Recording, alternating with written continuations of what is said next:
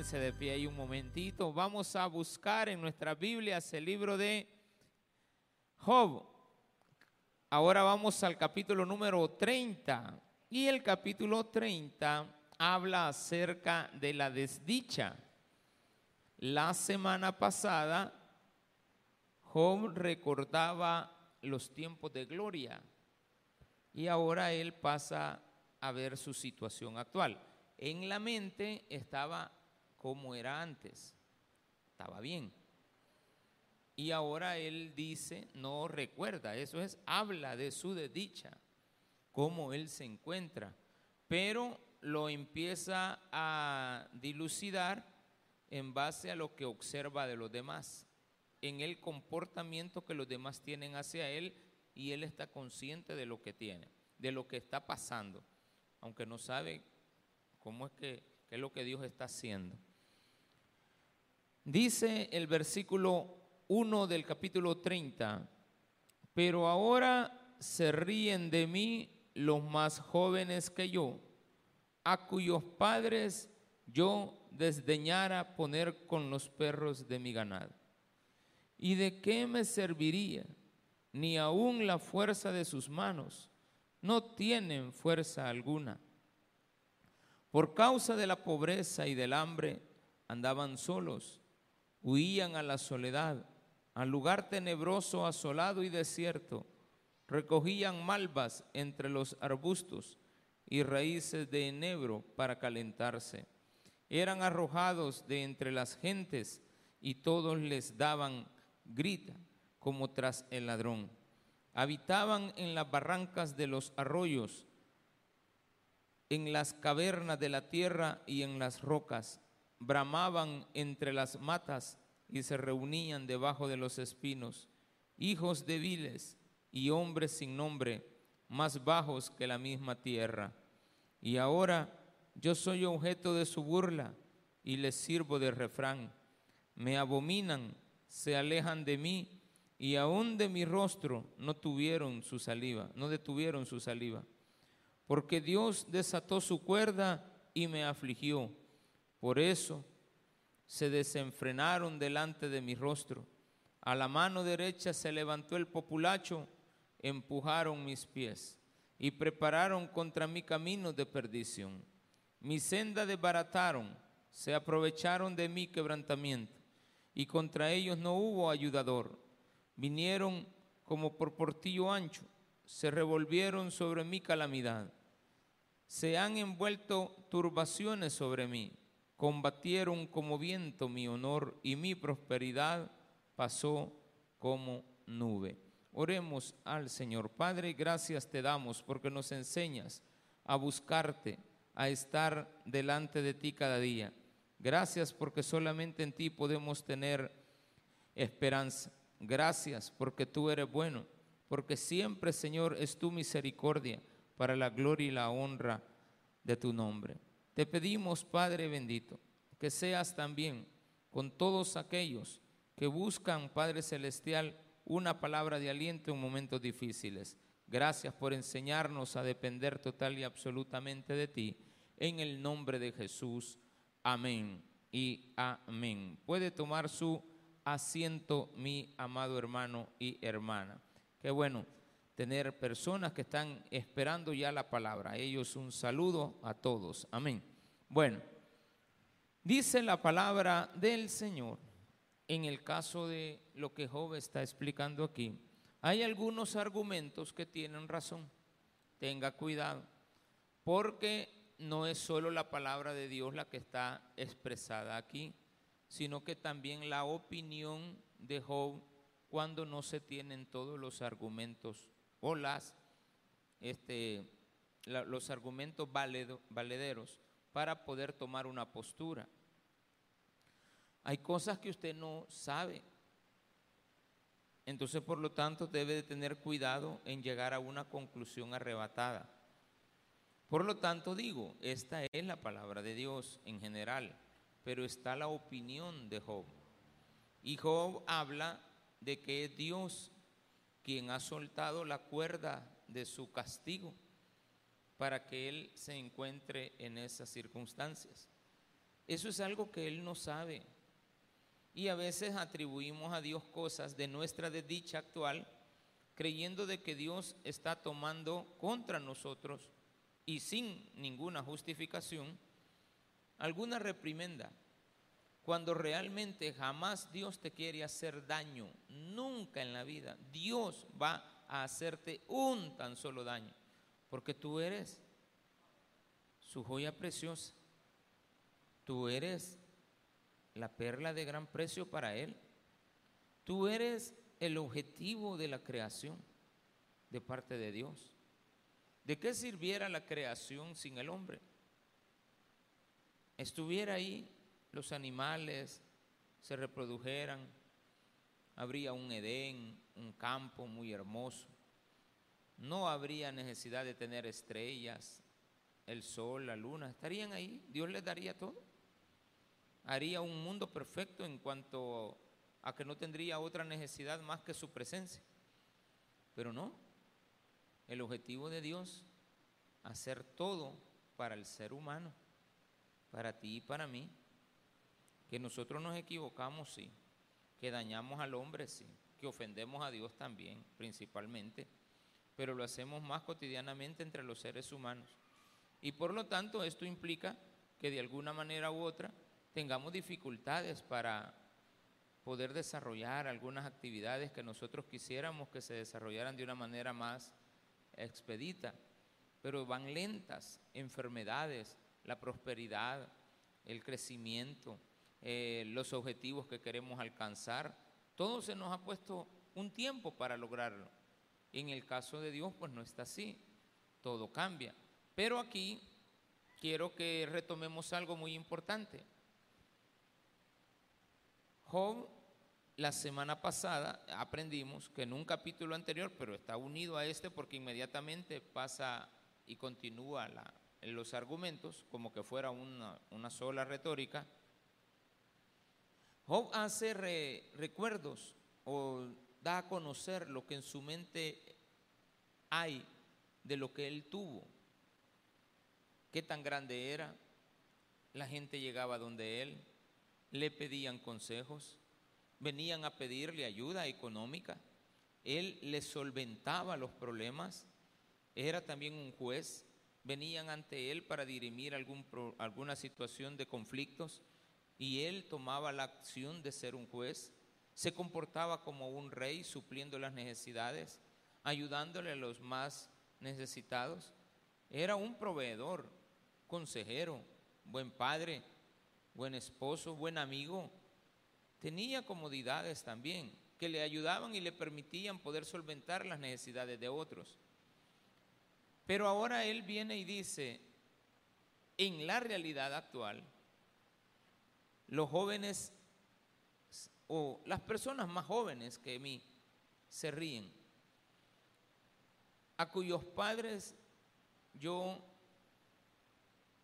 desdeñara poner con los perros de mi ganado. ¿Por qué?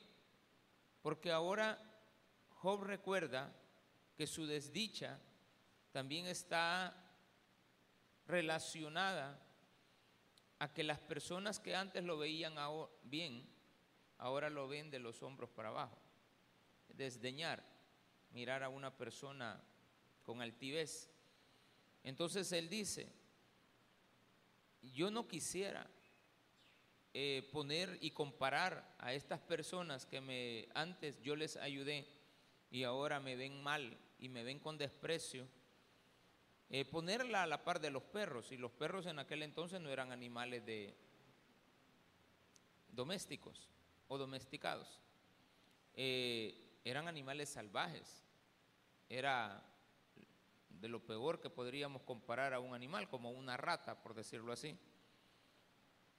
¿Y de qué me serviría ni aún la fuerza de sus manos? Ni aunque ellos me quieran ayudar, ni aunque ellos quisieran hacerlo. Pues dice, dice Job, ellos me ven mal, pero ni aunque me ayudaran y se portaran bien conmigo, de nada me serviría. Es decir, soy un desdichado. Hay personas que se sienten desdichadas. Es lamentable.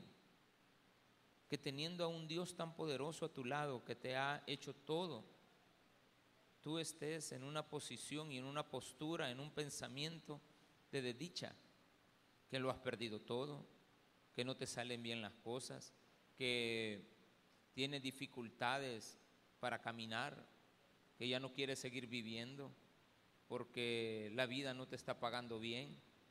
Bueno, sí, hemos entrado a una etapa de vejez y aquellos que, bueno, los que ya están más avanzaditos en años sabrán de que las dificultades para la vida llegan. No son los mismos los años de la juventud de 20, ni de 30, ni de 40. De 40 para abajo empiezan las dificultades.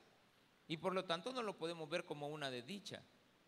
Porque también podríamos darnos cuenta de que somos muy dichosos al haber avanzado en la vida y ahora tener muchas cosas en la mente de lo que antes no teníamos, pero ahora podemos recordarlas con satisfacción.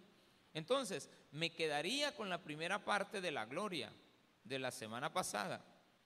Lamentablemente la mayoría están en la posición de desdicha, sin valorar la gloria que ahora viven, porque lo ven en el pasado, ven la gloria, cuando no se dan cuenta que están en la gloria. ¿Por qué? Porque sabemos de que cada día es mejor que el anterior. Mañana no puede, si llegara mañana, va a ser mejor que ahora. Yo siempre he visto así la vida y me ha funcionado. Y ahí disculpe que le puse, me puse en primera persona, pero he observado, según lo que entiendo también de la palabra de Dios, que el día de mañana va a ser mejor que el de ahora si llega. Y el día de ayer no pudo haber sido mejor que ahora. Ayer fue buen día, ahora es un excelente día, fue mejor que ayer. Ahora las cosas me han empezado a ir mejor que ayer. Y si mañana llegara, estaré mejor, ya sea en vida o en muerte. Si estoy en muerte, pues estoy a su lado. Si estoy en, vida, voy a disfrutar cada momento. Incluso voy a disfrutar aquellas cosas que van en contravenencia mía. Voy a saberle dar la gloria y la honra a Dios cuando las cosas no me vayan bien. Por causa de la pobreza y del hambre andaban solos, huían a la soledad, al lugar tenebroso, asolado y desierto. Recogían malvas entre los arbustos y raíces de enebro para calentarse. ¿Quiénes eran ellos? Los otros. ¿Cómo los observaba? ¿En qué condición estaban? Andaban recogiendo hojarrascas o lo que ahí le llama, ¿qué palabra acabo de leer? Malvas entre los arbustos, o sea, esas hojas sueltas que hay para calentarse, buscando cartones. Así vivían antes. Y ahora esa misma gente a quien yo le ayudé, mi desdicha es que me miran mal. Ahora, quiero que haga esta reflexión. Cuando una persona está bien económicamente, es una persona que les ayuda a muchos, tiene un círculo de personas a su alrededor exclusivo. Y tiene también a su alrededor personas necesitadas que se le acercan. Pero si le va mal, se hace famoso. Le hago esta pregunta. ¿Supiéramos de Job si nunca hubiera llegado a pasar las calamidades que pasó? No. No supiéramos nada de Job. Ha de haber sido un hombre millonario que vivió y murió temeroso de Dios, apartado del mal, pero no supiéramos de él. Solo sus amigos hubieran sabido. Pero ahora que sabemos que a Job le pasó algo inesperado, que no vino provocado por Dios, sino que por el enemigo, por Satanás, hoy sabemos de Job, pero sabemos mucho más de su calamidad, sabemos mucho más de su enfermedad, Sabemos mucho más de su pobreza. Sabemos mucho más acerca de toda lo que empezó a vivir con las personas que estaban a su alrededor. Sus amigos, cómo lo trataron. Sin embargo, tenemos la información completa. ¿Qué es lo que le venía? Si yo veo bien lo que la palabra de Dios enseña, al final hay un final feliz. Al final Job está en la gloria. Al final Job recupera todo. Eso lo sé yo ahora, pero cuando Job lo vivió, no. Y por cierto, Job hasta aquí llega hablando. Ya la otra semana empezamos a, a ver que, bueno, de esta semana a la otra, todavía la otra semana, Job habla de su integridad, que él no tiene ninguna culpa. Pero la, la siguiente, dentro de 15 días, ya Job no participa. Y aparece un joven intrépido ahí, algo que no tenía que haber aparecido, un metido, por decirlo así. Se metió en la plática y no debía de haber estado ahí porque trató la manera de creerse más sabio que Job y que todos sus amigos, que él sabía más. Pero lo que sí es importante es que hoy veamos lo siguiente. En el versículo número 5 dice, eran arrojados de entre la gente y todos le daban grita como tras el ladrón. Habitaban en las barrancas de los arroyos, en las cavernas de la tierra y en las rocas. Blamaban entre las matas y se reunían debajo de los espigos, espinos. Hijos de viles y hombres sin nombre, más bajos que la misma tierra. Toda esa gente a mí ahora me está viendo mal. ¿Por qué? Porque es muy común que nos fijemos en los errores de los demás, en los fracasos de los demás y dejemos de estar viendo a la gente exitosa. Por lo general, todos, en la mayoría de ocasiones, no vemos al que tiene éxito. Es más, al que tiene éxito le tenemos envidia. Por lo general. No estoy diciendo que esa sea su condición. Estoy hablando de la condición de la humanidad. La humanidad, por ser perversa y mala, por tener esos, eso en su arraigo de Caín dentro de su sangre, de ser desobedientes a Dios, de llevarle la contraria, hacer lo que yo quiero con mi vida. Entonces tenemos una sociedad que cotidianamente observa lo malo, le presta atención a lo malo, sin estarse fijando en la gente de éxito. Vemos mucho más al fracasado. Estamos mucho más pendientes del que le fue mal que darle seguimiento qué hizo aquella persona que le fue bien, preguntarle qué hiciste, cómo te esforzaste, cuántas desveladas te pegaste para ser ingeniero, para tener este negocio, eh, qué te tocó que hacer para crecer en la vida. No, el que tiene es porque ha robado, viene a nuestra mente. Ah, no, es que a vos se te puso fácil. Ah, no, es que tú lo lograste porque tú, tus papás todos te lo dieron. Ah, no, es que yo no tuve las mismas oportunidades que tú. Pero si en cambio vemos al fracasado, andamos con él. Si vemos al fracasado, nos apegamos. Pero nos cuesta estar a la par del exitoso. De entre la familia, el que tiene éxito es al que menos, como que no lo queremos ya buscar porque, bueno, también hay gente que se engrandece equivocadamente cuando alcanzan el éxito se engrandecen. Pero eso también es un error. La palabra de Dios lo habla como soberbia, que algún día lo van a perder todo, pero lo van a perder todo y no serán como Job, que lo van a volver a obtener, lo van a perder todo y lo van a perder todo. Se darán cuenta y será demasiado tarde. Y ahora dice el versículo 9, eso es lo que Job está viendo, es una lástima. Yo soy objeto de su burla y les sirvo de refrán. No me importa lo que digan. Yo no he hecho nada. Pero Job lo, lo tenía en mente. Y lo dijo y lo expresó. Quiere decir que en un momento bien importante de nuestra vida, cometemos el mismo error que Job, de fijarnos en las burlas de los demás, de fijarnos en lo que los demás hablan de nosotros de fijarnos en que nuestra desdicha es parte de los refranes de la gente.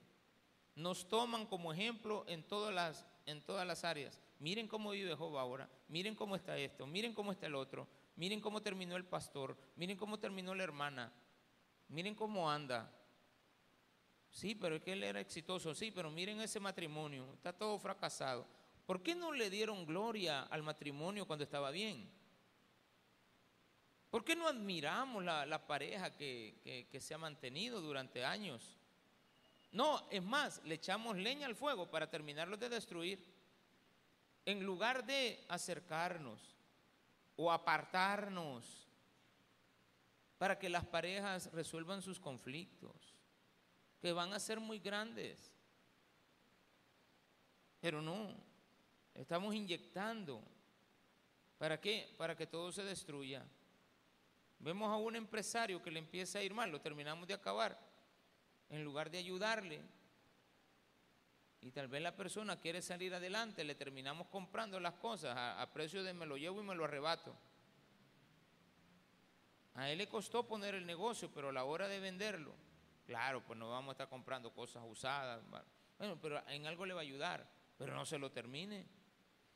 Pero cotidianamente hacemos eso. Cotidianamente vemos la desdicha del otro y todavía encima de eso hablamos.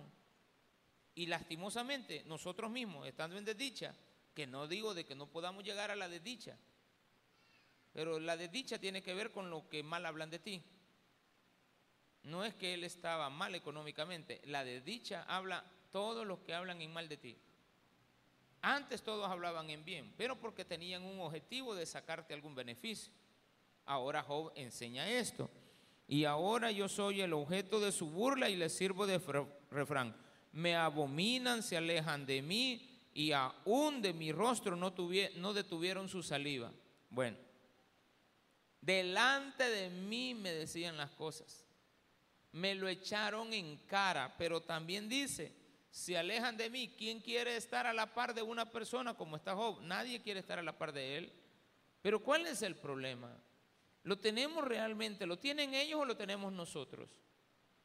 Yo quiero llevarlo a una conclusión a usted en este, en este sermón de la palabra de Dios. Dios lo que trata la manera de hacerte ver en esto es que el problema lo tienes tú. ¿Qué importancia le estás dando? Importancia le estás dando a los malos argumentos cuando tú no has hecho nada. Claro, si el hombre engañó a la mujer y ahora le dicen adúltero, pues es adúltero. Caín llevaba el rótulo de asesino, porque era un asesino. Pero también tenía el rótulo de parte de Dios, asesino. Yo hice justicia, usted no lo toque porque si usted lo toca siete veces le voy a poner el castigo de él. entonces, era desdichado, sí, pero por lo que había hecho. ¿Cómo vivió toda la vida? Dijo, toda la gente se va a burlar, toda la gente va a querer matarme. Cualquiera que me vea me va a querer matar, porque se van a dar cuenta de lo que yo hice. Porque esto va a salir a la luz, pero ese es el caso de un malo. Esa es la, actitud de una persona mala. Es más, la persona mala se justifica a sí misma y no quiere aceptar sus errores. En el caso de Job es distinto. No le estaba echando la culpa a nadie. Nunca pecó Job en lo que dijo. Jamás pecó en lo que dijo. No es un pecado lo que él está diciendo. Tiene que ver con la actitud que él tiene. Por eso Dios nos las ha dejado aquí para que veamos cómo es la actitud de un hombre que está totalmente terminado en la vida, que antes tuvo y ahora no tiene nada. Pero el problema es que él no sabía de, qué, de dónde dependía esto. Versículo número 11, básico. No le eche nunca la culpa a Dios de su desgracia. Nunca, jamás en la vida Dios le ha dado a usted una desgracia. Por eso voy a seguir recalcando porque a veces la gente dice, yo no sé para qué vine a este mundo. Yo no sé para qué Dios me, permitió vivir. Igual que Job, ¿verdad? Cuando se puso, ¿por qué salí de la, del por qué vi la rodilla de mi madre? ¿Por qué vine a este mundo? Los mismos argumentos negativos. Pues hay un propósito. Hay niños que nacieron cerca de la misma fecha que nació Jesús. Menores de dos años murieron solamente porque habían nacido cerquita de la fecha del nacimiento de Jesús y nacieron en el mismo pueblo de él. Se calcula que fueron 15 niños los que mató este Herodes. Claro, no él, ¿verdad? Pero mandó a matar 15 niños en promedio, tomando en cuenta la cantidad de población que había en la época de Jesús en, en Belén y tomando en cuenta la cantidad de natalidades que se pueden calcular en base a una población como la que había en esa época en Belén. Probablemente nacían 15 niños al año. Entonces mandaron a matar por cualquier cosita a todos los que nacieron en el periodo de dos años. Claro, al más tiernito no, porque este no puede ser, ¿va? pero ya cuántos niños, cuántos meses tiene, cinco meses, este puede ser, mátelo. ¿Para qué vinieron esos niños al mundo? ¿Por qué hacer llorar a una madre? ¿No lo puede usted ver como una protección a Jesucristo? Los primeros mártires que murieron por causa del cristianismo. O sea, es una cosa que yo no le entiendo, pero tampoco voy a cuestionar a Dios. Sí le puedo preguntar, ¿y por qué? ¿Por qué, Señor? ¿Qué pasó ahí? Cuéntame. ¿De qué se trata? Algún día me lo vas a explicar. Y quizás cuando tenga la oportunidad de que me lo expliques, ya no te lo voy a tener que volver a recordar porque voy a vivir contigo voy a entender las cosas. Es más, quizás en el cielo vamos a saber quiénes son esos niños que los vamos a encontrar con cuerpos glorificados. Vamos a ver a Abel también. O sea, vamos a entender, allá va a estar Job, pero no lo vamos a ver en desdicha. Y pastor, usted está hablando como que vamos a saber cosas de la tierra en el cielo. Evidentemente es la única forma de que comprobemos de que no nos equivocamos en esta tierra. ¿Qué no vamos a tener? Recuerdos de las desgracias, de las desdichas, de las dificultades. Pero evidentemente vamos a saber qué estamos haciendo allá. Dios nos va a hacer ver de que estamos allá porque hubo una época que nosotros recibimos al Señor. Y eso va a ser un galardón. Me voy a llevar el premio, me van a hacer pasar al frente. Voy a ser un hombre, una persona, un ser humano este, a quien se le van a otorgar honores. ¿Qué es lo que nos espera en la vida? ¿Por qué estoy pensando en cómo lo que piensan de mí los demás?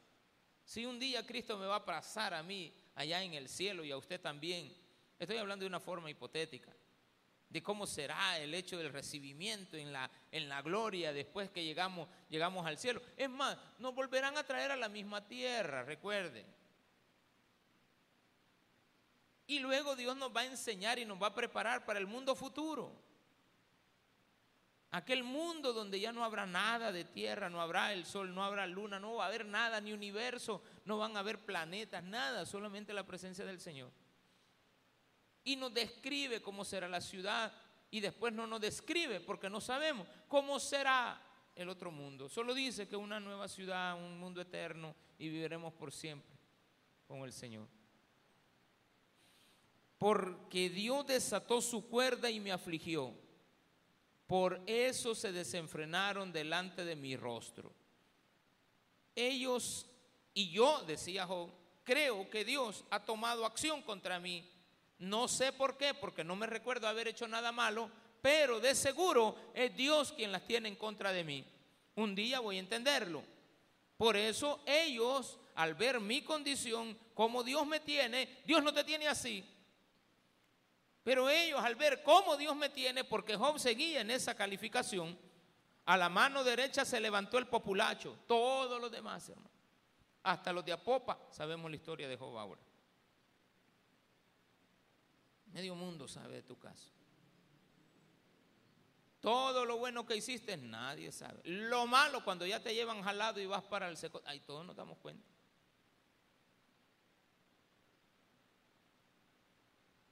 Todos hablan de lo malo, pero no podemos ver lo bueno. Hay gente que se molesta porque andan las de mi universo aquí en El Salvador, usted. ¿Por qué no se alegra por eso? Creo que ayer andaban, estaban recibiendo a las personas. O sea, la belleza de la mujer, las cualidades y, no se ve que sean algo, son, son bien inteligentes, como que han mejorado en eso. Como que ahora ya no buscan aquella. ¿Y cómo se comen las pupusas? Con tenedor. Ay, Dios, papita, no va a responder. Ya le dijeron, eso no se responde. Pero las cualidades, la, las vivencias, la alegría. La gente se alegra, pueden andar en las calles, eso hay que, hay que reconocerlo. Estamos viviendo mejores tiempos, lastimosamente, la desdicha de lo que nosotros creemos de nosotros mismos, no la podemos superar. ¿Por qué no nos alegra? Yo he estado pensando, digo, Señor, si en, en la ciudad de San Salvador, en el centro histórico, tú estás permitiendo que las calles sean nuevas, que las aceras se reconstruyan, ¿por qué no lo haces y nos permite verlo en todo el país? ¿Por qué no nos das la oportunidad de tener un mundo diferente? ¿Por qué no nos pones personas, bueno, un cuestionamiento, ¿por qué no nos pones personas honestas a que dirijan los designios de nuestras ciudades? Que, que no haya más, no digo pobreza porque siempre la vamos a tener, porque dice Dios, Cristo dijo, los pobres siempre los tendréis. Dependiendo de qué punto de vista usted vea la pobreza. Porque si yo me voy para, para Suiza, ahí hay pobres, ¿de acuerdo? Son pobres los que ganan 8 mil dólares al mes, pero son pobres. Esos son los pobres de allá. Aquí uno que gana 2 mil dólares es un rico, ¿de acuerdo? El pobre es otro. Entonces, ¿Por qué muchas veces no le doy gracias a Dios por lo que tengo, sino que estoy pensando en lo que los demás dicen de mí? A la mano derecha se levantó el populacho, empujaron mis pies, o sea, me, hicieron tropezar y prepararon contra mí caminos de perdición. Mi senda desbarataron. Cuando dice prepararon contra mí es que no me deseaban nada bueno.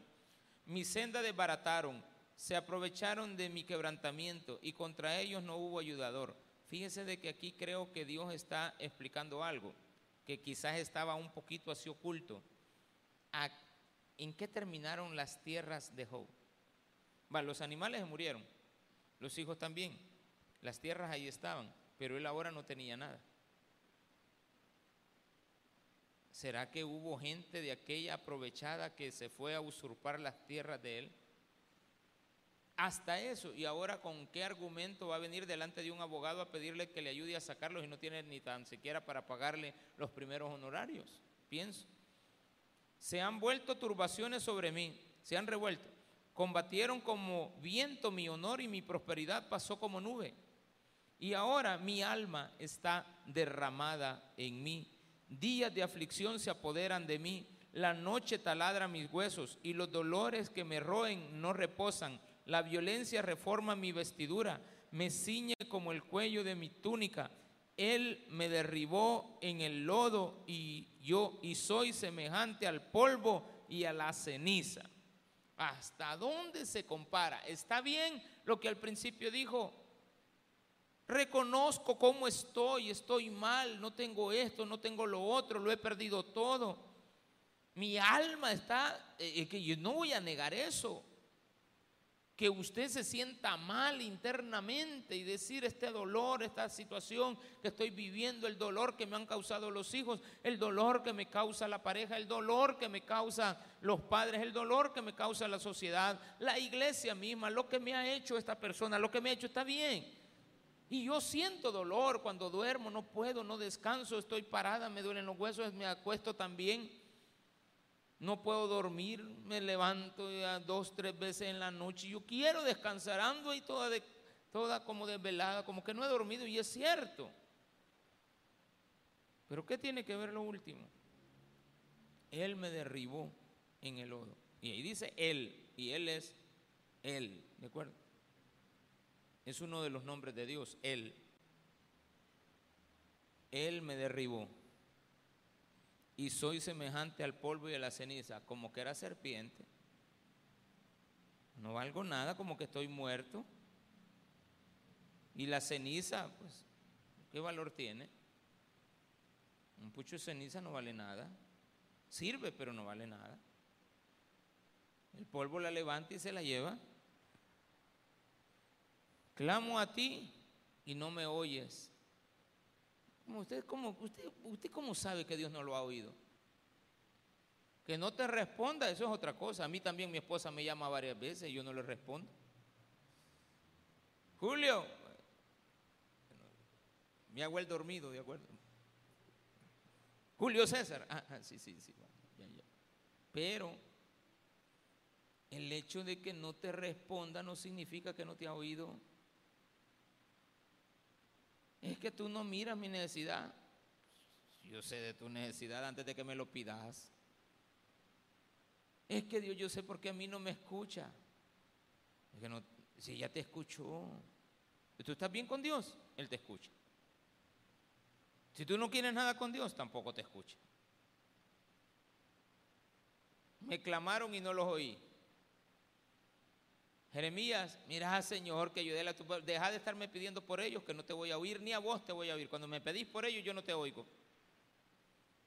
Va, pues te voy a pedir por mí, va, a vos te voy a escuchar. Mira a tu pueblo, no me estés hablando de mi pueblo, que no es mi pueblo. ¿Sí o no? Pero ¿qué es lo que has hecho para que Dios diga tú no eres mi pueblo? ¿Qué es lo que le has hecho a Dios? Porque es una ofensa contra Dios. ¿Qué hizo Adán? Ofendió a Dios. ¿Qué hizo Caín? Ofendió a su hermano, lo expliqué el viernes. Caín ofendió a la humanidad, es una de las formas de pecado. La otra forma de pecado es ofender a Dios. Cuando tú ofendes a Dios no hay ninguna, no hay nada, nada, nada, pero nada que le pase a tu compañero. Solo es una consecuencia. Pero cuando tú ofendes, dañas a un ser humano, te las miras con Dios. Y Él es el que defiende al inocente.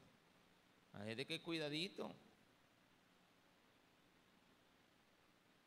Yo nunca había visto, casi no he estado viendo televisión, este, series, casi solo he estado viendo, he estado más pendiente de, de programas educativos.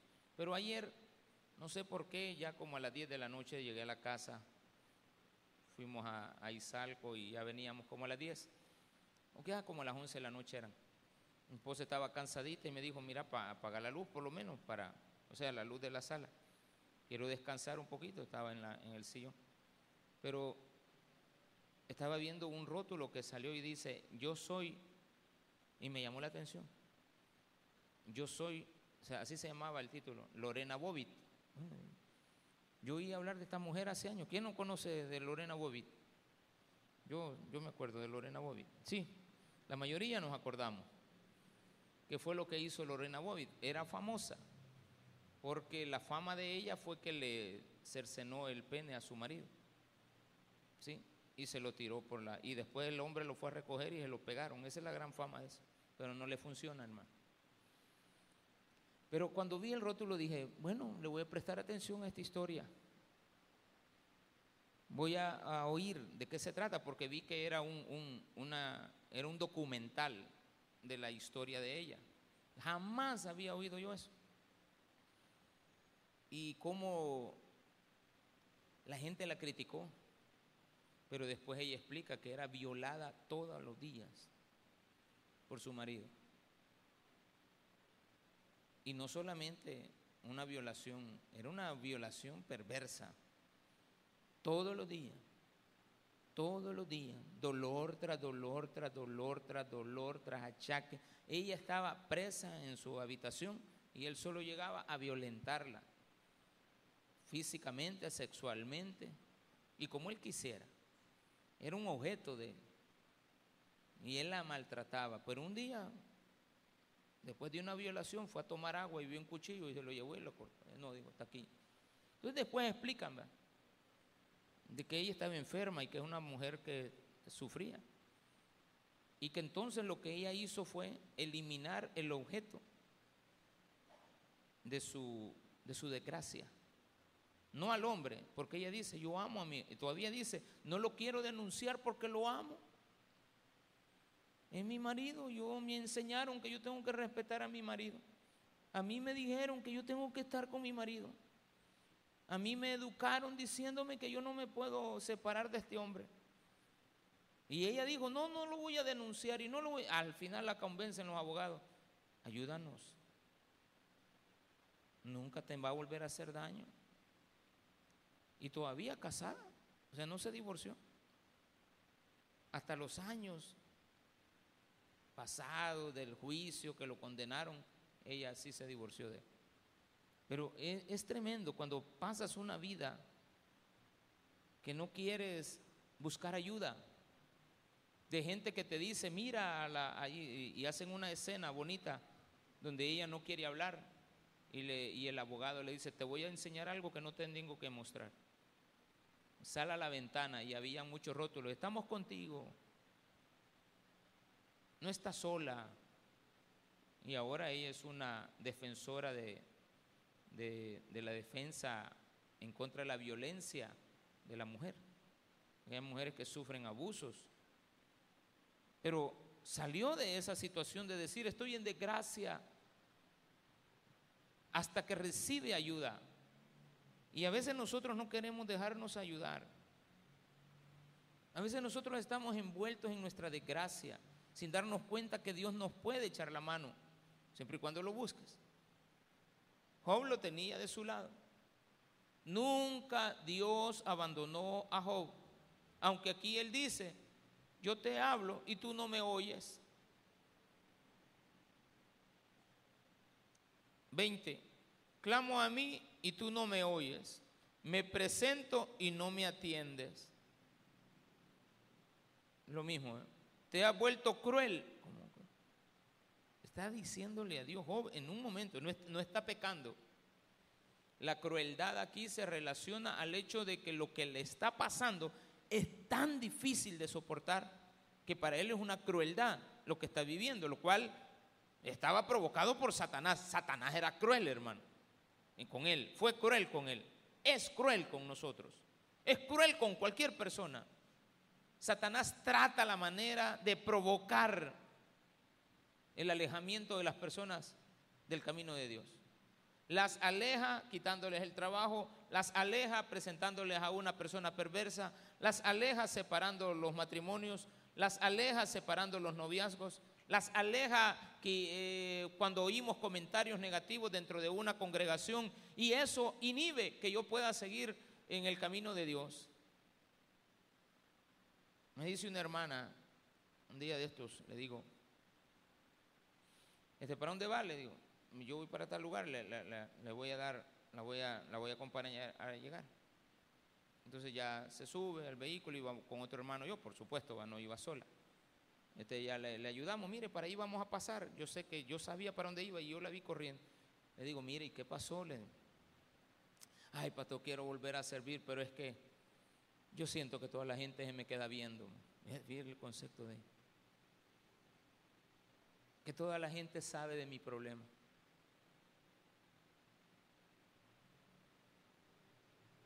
No, le yo creo que ni la conocen, ni saben quién es usted. ¿Cómo no, pastor? La gente ha de saber. No, no saben. Dos que tres sí, pero no les preste atención. El 99, así como dice el, presidente, el 3%. Pero el 97% de los hermanos de la iglesia no saben nada de usted. ¿Será, pastor? Sí, nadie sabe. Y le puse un ejemplo. Le dije, ¿sabe usted que después de 17 años de estar en Apopa hay gente, bueno, no de 17, bueno, hay gente que viene a la iglesia después de un año, no saben quién es mi esposa? ¿No saben? Entonces le dije, ¿será, pastor, que hay gente que no sabe quién es su esposa? Sí, no saben. Claro, si yo la tuviera ahí sentada, sí va. Pero como no es nuestro estilo, Tampoco estamos en fotografía, con una Biblia aquí en el brazo y tomándome la foto con, con mi esposa. Pastores del tabernáculo de Apopa y al ratito con, me ven con la, con la hermanita sierva del Señor. No. Bueno, y que no es la foto, que no mirando en la misma, ha cambiado un poquito, ¿verdad? No es la misma de la foto. No, correcto, sería un error. Yo le digo, ¿Por qué le presta atención? ¿Por qué se fija? deje de estarle prestando atención. Dios no es cruel. ¿Cómo no? Que los hermanos me... usted está diciéndole a Dios que Él es el causante. No, de ninguna manera. Eh, vuelva. bueno, nunca ha servido en la iglesia, solo ha tenido la intención después de, ya lleva como 10 años de querer servir. Pero no puede, porque cree que la gente la ve, porque cree que la gente la señala. Uno, dos que tres sabemos, nada más. Pero si usted trata la manera de identificar a qué se debe la negatividad que usted tiene, usted se va a dar cuenta que es usted el que tiene el problema. Porque yo sé, versículo 23, porque yo sé que me conduces a la muerte si yo también lo sé o no. Ay, no me quiero morir. Te va a morir, mi hijo, ¿de acuerdo? Es que no, claro, está bien que te apartes del mal, que viene la pedrada y, y no la busques. Está bien. Pero eso de que tú me conduces a la muerte es como que Dios me lleva. No, si la muerte es consecuencia de un pecado que cometió Adán, no nos hizo nada de daño. Simplemente Adán iba a ser eterno y no iban a haber más habitantes en la tierra, solo él y la mujer. Solo ellos dos iban a ver. Cuando Adán y Eva pecan, bueno, Eva y luego Adán, es donde empieza la reproducción de seres humanos acá, en este mundo. Piénselo. Y Eva creyó traer a un ser divino y le salió otro igual que ellos dos. Entonces, por lo tanto, es entendible que lo que hizo Dios fue rescatarnos con la muerte. Le dio una solución al problema de Adán. Entonces Adán empezó a envejecer. Pero ese problema Dios lo resuelve. ¿Cómo? En el mismo tiempo. Nos da la oportunidad de reflexionar y acercarnos a Dios. Nos provee a su Hijo. Nos da la solución a la muerte. ¿De cuál es el problema de tenerle temor a la muerte? Si sé que me voy a morir, pero no la voy a buscar. Tampoco me voy a suicidar. Eso no está correcto. Es un error garrafal no darle la oportunidad a Dios. Hay gente que pues, lo hace, pero todos los días la gente lo hace. Cantidad de gente que uno dice, bueno, no le creyó a Dios. Se tiró a creer de que no había solución. Y a la casa determinada a todo viviente. Mas él no extenderá la mano contra el sepulcro. Clamarán los sepulcros cuando él los quebrantare. Está diciendo Job que aunque él tiene esperanza de vivir, Dios no le va a dar vida, porque no va a extender su mano, porque Job se consideraba un muerto viviente. Entonces decía, Dios no me va a poder sacar de esto. Cuidado con esos argumentos. No llore, no llore yo al afligido, no lloré yo al afligido, y mi alma no se entristeció sobre el menesteroso. Cuando pasa el tiempo y nos damos cuenta, decimos, yo no fui tan malo, yo no hice esto, yo no me burlé, yo no me alegré del mal ajeno, que bueno, eras una buena persona, era justo, dice la palabra de Dios, que Job era hombre justo, íntegro. Cuando esperaba yo el bien, entonces vino el mal. Esperanza yo creo que me va a ir bien este año y te va peor. Pusiste un negocio hace cuatro años y comenzó la pandemia. Y abrir ibas el restaurante cuando había que cerrarlo. Primera semana que ibas a pagar un local y te cayó la pandemia, imagínate. El otro año me irá mejor, pero no te va bien. Ya este año muchos empresarios de buses no pagan extorsión, pero están quebrados. Los quebró esa, esa, esos parásitos. No estoy hablando de las personas, sino que el, actuar parasitario. Pero sí es comparable. Aunque no hay que comparar a un ser humano con eso, pero es comparable. No se les está diciendo lo que son, sino que la actitud que tomaron es la misma. Cómo dejaron a la población quebrada y ahora la gente no puede levantarse. Yo no entiendo esto que pasó, que a usted le quitaron su casa, la recuperan y ahora la venden, no lo entiendo todavía. No, no entiendo eso, porque yo no lo he vivido, no sé cómo es esa, esa relación. Entonces no entiendo eso. Usted tenía una casa en tal colonia, la recuperan y la venden. Creo que es porque nadie la reclama. Pero si es la casa mía, la que yo perdí, ¿por qué me la van a vender? Si era mía, yo la perdí. No, no sé cómo funcionan esas cosas. Pero a veces me he puesto a pensar, bueno, ¿y por qué le venden las casas? Si era mía. Yo la perdí. Sí, pero debe de haber un dueño. Es decir, como que pasan cosas injustas, lo cual no quiero argumentar porque no sé exactamente. Pero cuando uno no sabe las cosas exactamente, las hilvana equivocadamente como lo que yo acabo de argumentar, las hilvana equivocadamente porque no tengo toda la información. Pero cuando tenga toda la información me voy a dar cuenta que estaba equivocado y probablemente voy a razonar lo mejor para cerrar versículo número 28. Cuando esperaba yo el bien, vino el mal. Cuando esperaba la luz, vino la oscuridad, etc. Versículo 28, 29, perdón. He venido a ser hermano de chacales y compañero de avestruces. ¿Con qué te comparas? Eso está, pero mm, qué mal es compararse. Es malo. No es correcto. Tú eres único. Eres tú y Dios. Es que yo soy lo peor. No, no te compares con lo peor. Yo soy una basura, dice la gente. ¿Cómo que sos una basura? Es que yo no valgo nada. ¿Cómo que no vales nada? O sea, hay cosas en la vida que dan tristeza.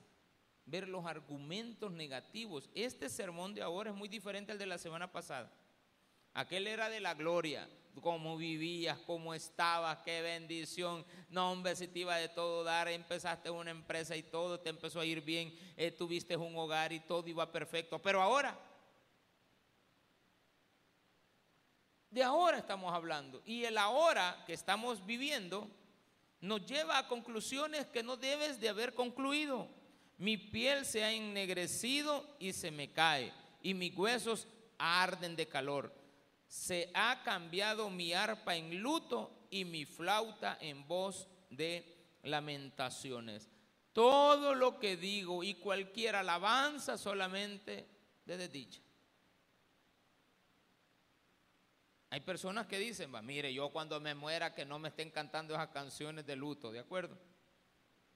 Hay personas que sí dicen, aunque yo no las veo mal, yo las veo bonitas, las oigo bien, pero no, eso no, no va. Hay quienes piden mariachi, tampoco, ¿verdad? ¿Para qué voy a gastar en mariachi? No, tampoco. Tenga cuidado. Pero hay gente que dice, no, mire que esa canción, esa alabanza, cuando allá se pase lista, pues sí. ¿Y por qué no lee lo demás? A mi nombre yo feliz responderé. Es una alabanza de alegría, no es una alabanza de tristeza. la vida se va como el viento. Pues si se va, no es cierto porque se va como el viento, pero no es tristeza, es alegría. Es que mire, son alabanzas así de yo quiero de júbilo, todas son de júbilo, dependiendo cuál es el tono que usted le da. Claro, se le llaman endechas, pero la endecha tiene otra, otra connotación. Es ir en el camino lamentando la pérdida del ser querido recordando lo bueno que era para decir, bueno, se nos fue una buena persona, no la volvemos a ver, pero la tenemos en el recuerdo. Eso es una endecha. Pero nunca tiene usted que ver la muerte como el término de la vida. Y tampoco se mantenga lo que hemos aprendido ahora, es de que si la época pasada fue en gloria y ahora vivimos una desdicha, la palabra desdicha es la que yo quiero que usted recalque en su cerebro es lo que ellos dicen de usted. no dicen nada bueno, desdicha. Lo importante es lo que usted cree. Lo importante es lo que usted sabe de lo que ha hecho. No he hecho nada malo, estoy bien con Dios. Me está yendo mal, sí, pero yo no he hecho nada malo contra Dios. Ni he ofendido a nadie, ni he hecho nada que quiere decir que esto no viene de Dios. Esto el enemigo me está atacando y Dios se lo está permitiendo pero que voy a salir de esta. Y ahí sí puede decirlo, mire, como Job salió de esta, yo también saldré de ella. ¿Vale? Entonces, ¿por qué no me voy a poner del lado de lo bueno? ¿Por qué no me voy a poner del lado de lo correcto? ¿Por qué no voy a estar argumentando siempre lo bien que me está yendo? No, me enfrasco en lo malo y ahí hay un severo problema para tu actitud. De aquí en adelante, espero que podamos hablar de la integridad de Job la próxima semana y que podamos darnos cuenta que usted se tiene que valorar por lo que es. Job comienza diciendo, hice pacto con mis ojos. Ese versículo a mí me encanta cuando llego a él y lo explico. Voy a dejarle el preámbulo de la otra semana en un minuto y cerramos. Los, la lámpara de los ojos del hombre de, la vida del hombre son sus ojos, lo que él mira. Y este es el versículo que a mí me argumenta algo, que lo único, lo único que tenía sano Job de todo su cuerpo eran sus ojos. La lepra atacaba los ojos. La lepra, se supone que era lepra la que tenía Job, ataca todo el cuerpo. Hay unas lepras severas que te mataban en menos de tres años. Y habían una lepra tan, pero tan dañina que duraba 30 años en matarte. Esa era la peor, porque era una lepra lenta, lenta, lenta, lenta. Se supone que Job tenía la más agresiva, pero en la más agresiva se sabe que no afectaba la vista. Entonces dice Job, solo me queda una cosa de mi cuerpo que está sana. Podía ver con claridad todo lo que pasaba. Miraba su aspecto, miraba lo de la gente, miraba alrededor. Y dice, hice pacto con mis ojos. Pero eso es un invento mío de, de la conclusión, ¿de acuerdo? No, no, no sé si otros han concluido igual. Pero yo digo, bueno, hice pacto con mis ojos. Es decir, le pedí a Dios que no, de todo está bien, Señor, pero yo quiero ver, yo quiero tener sana mi vista. Y una vez la tenga sana, entonces él empezó a argumentar cosas que ahora las vamos a ver en positividad, a pesar de la situación que está viviendo. Vamos a ver versículos como el número 16, si estorbé el contento de los pobres e hice de fallecer los ojos de la viuda. Otra vez, pone los ojos. Si hice de fallecer los ojos de la viuda, si comí mi bocado solo y no comió de él el huérfano, yo vi mi comida, pero también le ayudé al otro. Empezamos a recordar que no hemos sido malos, que tal vez hemos tenido malas actitudes, pero no somos malos. Somos personas de bien. Amén. Usted es un salvadoreño de bien. Usted no es un salvadoreño malo. Usted no es un hijo de Dios malo. Usted es un buen hijo de Dios. Usted es una persona que va a salir adelante. Que aunque le quede solamente a sus ojos, con eso usted se levanta. Así es de que Deje de estar argumentando cosas negativas de su vida, deje de estarle prestando atención a todos los que hablan en mal de usted y mejor platique con el Señor que Él lo va a oír. No diga que Él no lo oye, Él te oye. Démele un fuerte aplauso al Señor.